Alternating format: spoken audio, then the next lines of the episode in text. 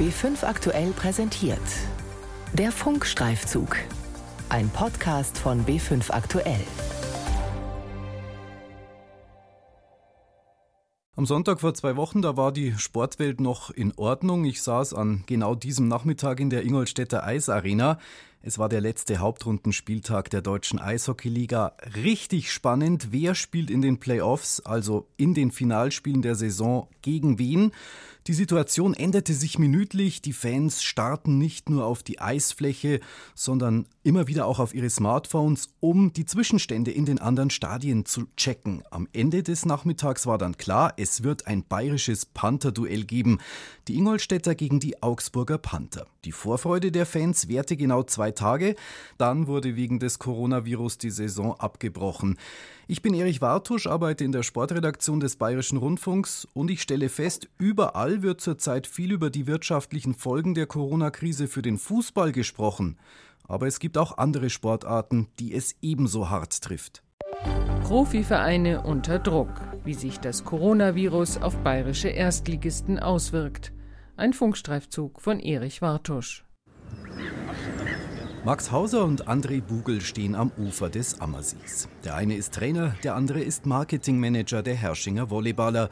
Die beiden hatten den ganz großen Coup eingefädelt. Das größte Heimspiel der Vereinsgeschichte. Sie wollten ein Match veranstalten im Münchner Audi Dome. Das ist die frühere Rudi-Sedelmeier-Halle. Das ist eigentlich für uns das Bitterste daran. Wir, hatten, wir waren, standen kurz vor einem Viertelfinale Playoff im Audi Dome äh, bei dem das Ziel war, eigentlich auch 5000 Leute in diesen Audidome in München zu bekommen. Und ähm, wir haben den Ticketverkauf noch nicht angefangen offiziell, aber alles, was schon inoffiziell lief, sah sehr, sehr gut aus. Also man hat gemerkt, dass München heiß auf, auf Volleyball im Audidome ist. Da blutet mir ein bisschen das Herz. Das ist mit Sicherheit auch ein kleiner, kleiner eigener Lebenstraum, äh, da ein, richtig gutes Volleyballspiel hinzulegen. Die Chance wurde uns jetzt leider genommen. Sagt der Trainer Max Hauser. Die Volleyball-Bundesliga hat ihre Saison für beendet erklärt. Es wird keinen Meister und keinen Absteiger geben. Hersching bleibt mit Platz 5 die beste Platzierung, die man jemals erreicht hat. André Bugel, der die geschäftlichen Zahlen im Auge hat, weiß, davon kann man sich nichts kaufen. Durch die ausgefallenen Heimspiele rechnet er stattdessen mit einem fünfstelligen Fehlbetrag. Es sind klare Einnahmen, die uns durch die Lappen gegangen sind. Von dem her, wenn es Hilfen gibt, die man in Anspruch nehmen kann, dann denke ich, ist es auch okay, wenn man die in Anspruch nimmt. Zumal jetzt der Volleyball kein Sport ist, der vom Geldregen gesegnet ist. Nun gilt es für die Verantwortlichen beim Volleyball-Erstligisten, die Planungen für die neue Saison voranzutreiben, auch wenn nicht klar ist, wann diese startet. Genau diese Unklarheit ist es aber, die die Sponsorensuche nicht gerade leichter macht die Krise an sich, die Leute sind jetzt gerade nicht darauf erpicht, dass sie sich unbedingt treffen wollen bezüglich äh, Sponsoring-Terminen. Ähm, das ist normalerweise jetzt die Phase, die findet jetzt quasi so aktuell nicht statt. Dadurch verzögert sich das natürlich alles. Und das Zweite ist, wir wissen nicht, was kommt danach. Ja, eine wirtschaftliche Rezession ist natürlich nie gut für den Sport, weil ähm, dann ist die Sponsoringbereitschaft einfach deutlich geringer. Herschings Vorteil, der Hauptsponsor, eine Versicherung, hat schon für weitere Jahre zugesagt. Doch das ist die Ausnahme in dieser und vielen anderen Sportarten. Ich glaube schon, dass es für alle eine Herausforderung ist, weil man normalerweise diese langjährigen Verträge nicht unbedingt hat im Volleyball. Also wir sind ja auch, bevor wir diesen Dreijahresvertrag jetzt mit unserem Hauptsponsor gemacht haben, auch immer von Jahr zu Jahr gewandert. Und äh, bei diesen Einjahresverträgen ist es natürlich schwierig, weil dann muss ich jetzt eigentlich quasi die Gespräche und Verträge machen. Und wenn die nicht stattfinden, habe ich auch keine Sponsoren, die ich aktuell nachweisen kann. Und ich glaube schon, dass das äh, alle Vereine vor eine große Herausforderung stellt. Genau deshalb hat die Liga zumindest das Lizenzierungsverfahren, in dem alle Vereine ihre wirtschaftlichen Planungen für die neue Saison einreichen müssen, um einen Monat auf Mitte Mai verschoben. Aber nicht nur die Gespräche mit potenziellen Sponsoren werden nicht einfacher, auch für die Spieler, die in Verhandlungen mit den Clubs sind, ist es unwahrscheinlich, dass ihre neuen Verträge deutlich besser dotiert sein werden als zuletzt. Das Stadion am Pulverturm in Straubing ist zurzeit eine Baustelle. Statt heißen Fights ums Halbfinale wird dort das Eis zerhackt. Die geplanten Arbeiten, unter anderem der Anbau eines neuen Kabinentraktes, können früher stattfinden. Der Frust war groß bei den Spielern und Fans der Straubing Tigers. Noch nie war der niederbayerische Verein so gut durch die Hauptrunde der deutschen Eishockeyliga gekommen. Platz 3 am Ende. Und das als vergleichsweise kleiner der Liga. Wenig Geld schießt halt manchmal auch Tore. Verantwortlich dafür Jason Dunham. Der Deutsch-Kanadier kam Mitte der 90er zuerst nach Dingolfing, als Spieler dann 2004 nach Straubing. Seit vielen Jahren ist er bei den Tigers der sportliche Leiter. Er sagt, er hat den Frust inzwischen verdaut, auch wenn der tollen Saison die sportliche Krönung und auch die finanzielle Quittung abhanden gekommen sind. Die Heimspiele, die fehlen uns natürlich. Das ist extrem schwierig. Das Geld, was wir einnehmen könnten, natürlich hat uns geholfen für nächstes Jahr in der Champions League und auch für unsere Saisonplanung. Aber wir sind alle in der gleichen Boot momentan, in jedem Sportart. Aber ich glaube, wenn wir vernünftig wirtschaften, dass wir Zukunftspläne, würden wir alle durchkommen, aber vielleicht ein bisschen gedrosselt. Die Eishockeyvereine stellen sich dieselbe Frage wie ihre Fußballkollegen.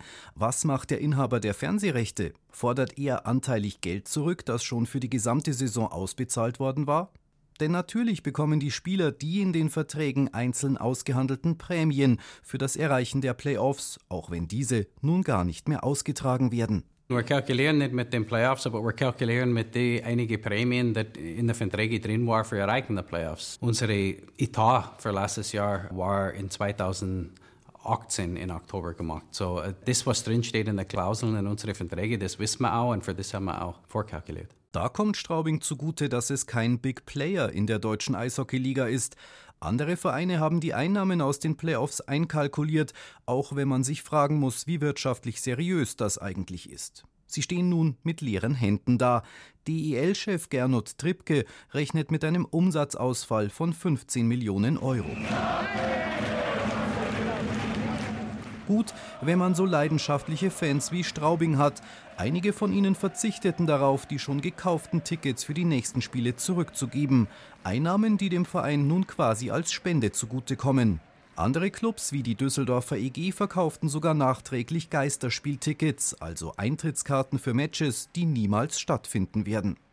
Richtige Geisterspiele waren im Eishockey, anders als im Fußball, kaum eine realistische Option, erklärt Wolfgang Gastner, Geschäftsführer der Nürnberg Ice Tigers. Im Fußball bekommt man wahnsinnig viel TV-Gelder. Man hat TV-relevante Werbeflächen verkauft, da bekommt man auch das Geld.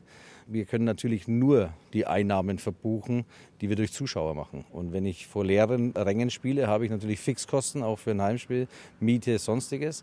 Und dann mache ich einen Verlust. Auch in Nürnberg plant man die Saison ohne die Einnahmen aus den Playoffs, aber auch dort hätte man Mehreinnahmen gut gebrauchen können. Schließlich hat sich der langjährige Hauptsponsor verabschiedet. Wir haben im letzten Jahr, das, da hatten wir eine Horror-Saison, da haben wir schon gesagt, schlimmer kann es nicht kommen. Dann hat Thomas Sabo entschieden, sein Hauptsponsoring nach der Saison zu beenden. Und jetzt haben wir die Corona-Krise.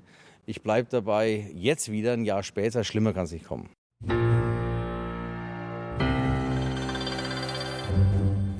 Eine regelrechte Flucht fand in Oberfranken statt. Da verschwand der Bayreuther Basketballer Reed Travis über Nacht, obwohl die Saison im Gegensatz zu den meisten anderen Ligen noch nicht offiziell beendet ist. Geschäftsführer Björn Albrecht. Er wollte unbedingt in die USA zurückreisen, nachdem auch Donald Trump da ein bisschen mit den Säbeln gerasselt hat, ob denn die Rückkehrmöglichkeiten noch so einfach sind. Und daraufhin hat er wirklich seine Sachen gepackt und ist in die USA gereist. Natürlich eine sehr unschöne Situation für uns als Team auch. Doch der oberfränkische Erstligist nahm das zum Anlass, um gleich die Verträge mit allen seinen vier US-amerikanischen Spielern aufzulösen. Bayreuth muss damit einem Drittel seines Kaders kein Gehalt mehr zahlen. Eine Entscheidung, die für Albrecht notwendig war. Bei uns geht es in der Tat um die Existenz, weil wir auf der einen Seite natürlich durchlaufende Kosten haben, was Personalkosten, äh, Spielerpersonal vor allem zum größten Teil ausmacht. Und auf der anderen Seite sind uns erst einmal komplett alle Einnahmen weggebrochen. Das heißt Ticketeinnahmen, Sponsoreneinnahmen, die noch ausstehen. Und das führt natürlich zu einer Situation, die am Ende eine Überschuldung bedeutet. Noch ist die Basketball-Bundesliga bislang nur unterbrochen. Es gibt Szenarien, wie man die Saison vielleicht doch noch weiterspielen könnte.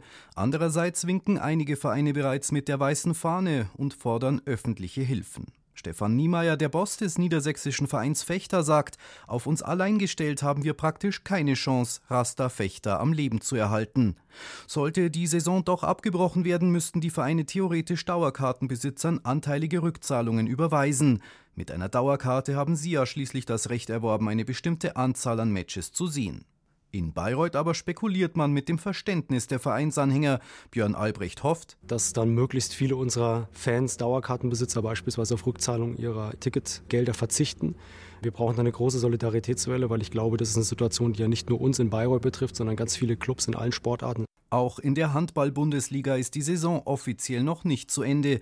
Hier haben, um die wirtschaftlichen Folgen der Corona-Krise abzumildern, schon einige Clubs Kurzarbeitergeld beantragt. Versichert gegen einen Saisonabbruch war wohl keiner der Vereine oder keine der Ligen. Das sei schlichtweg zu teuer gewesen. Als man mal bei einer Versicherung angefragt hatte, hieß es von Seiten des Eishockeyvereins Straubing Tigers. Eines ist jedoch sportartenübergreifend schon absehbar. Die fortschreitende Professionalisierung der Ligen könnte einen erheblichen Rückschlag erleiden. Im Basketball wurde erst vor dieser Saison der Minimaletat von 2 auf 3 Millionen Euro angehoben. Auch im Volleyball gibt es immer mehr Richtlinien, was Vereine an Hallenbedingungen, Zuschauerkapazitäten und Geschäftsstellenmitarbeitern aufweisen müssen. André Bugel, Marketingmanager beim Volleyball-Erstligisten Hersching, meint aber, an diesen Stellschrauben zu drehen, würde einen Rückschritt bedeuten. Und ansonsten glaube ich nicht, dass die Anforderungen das Problem sind, weil das ist ja auch in gewisser Weise der Anspruch an den Volleyball. Er braucht einen gewissen Rahmen, wir brauchen eine gewisse Voraussetzung, damit das so stattfinden kann, wie es in der Bundesliga die letzten Jahre stattgefunden hat. Und ich glaube eh, dass da alle Vereine eher schon immer am Minimum sind. Also von dem her, ich glaube, es noch weiter runterzuschrauben, wäre dann die Frage, ist es dann noch Profisport? Und ich glaube, die Frage will sich keiner stellen. In Straubing ist man da etwas optimistischer, vor allem weil sich das Eishockey-Team ja erstmals für die Champions Hockey League qualifiziert hat. Zwar ist dieser europäische Wettbewerb, anders als im Fußball, kein Goldesel, sondern er bringt höhere Kosten, aber auch Prestige. Es könnte der einzige Trost sein, wie die Eishockey-verrückten Straubinger die abgebrochene Saison doch noch im Nachhinein irgendwie in guter Erinnerung behalten. Der sportliche Leiter Jason Dunham jedenfalls denkt ab sofort nur noch an die Zukunft. Die optimale Planung war natürlich, dass wir alle äh, durch die schwierigen Zeiten durchkommen und dass wir unsere Planung fortsetzen können in den nächsten paar Monaten. Das war unser Wunsch. Das natürlich der Champions Hockey League für eine kleine Stadt wie Straubing ist Begeisterung. Wir wollen natürlich, dass alle unsere Fans uns unterstützen in, äh, in den europäischen Ligen und gegen die besten Mannschaft in, in Schweden und Finnland, in der Schweiz. Wenn du gegen den spielst, das ist äh, für uns einmalig. Wir hoffen, dass das äh, so kommt. Profivereine unter Druck. Wie sich das Coronavirus auf bayerische Erstligisten auswirkt. Ein Funkstreifzug von Erich Wartusch. Die Redaktion hatte Carola Brandt.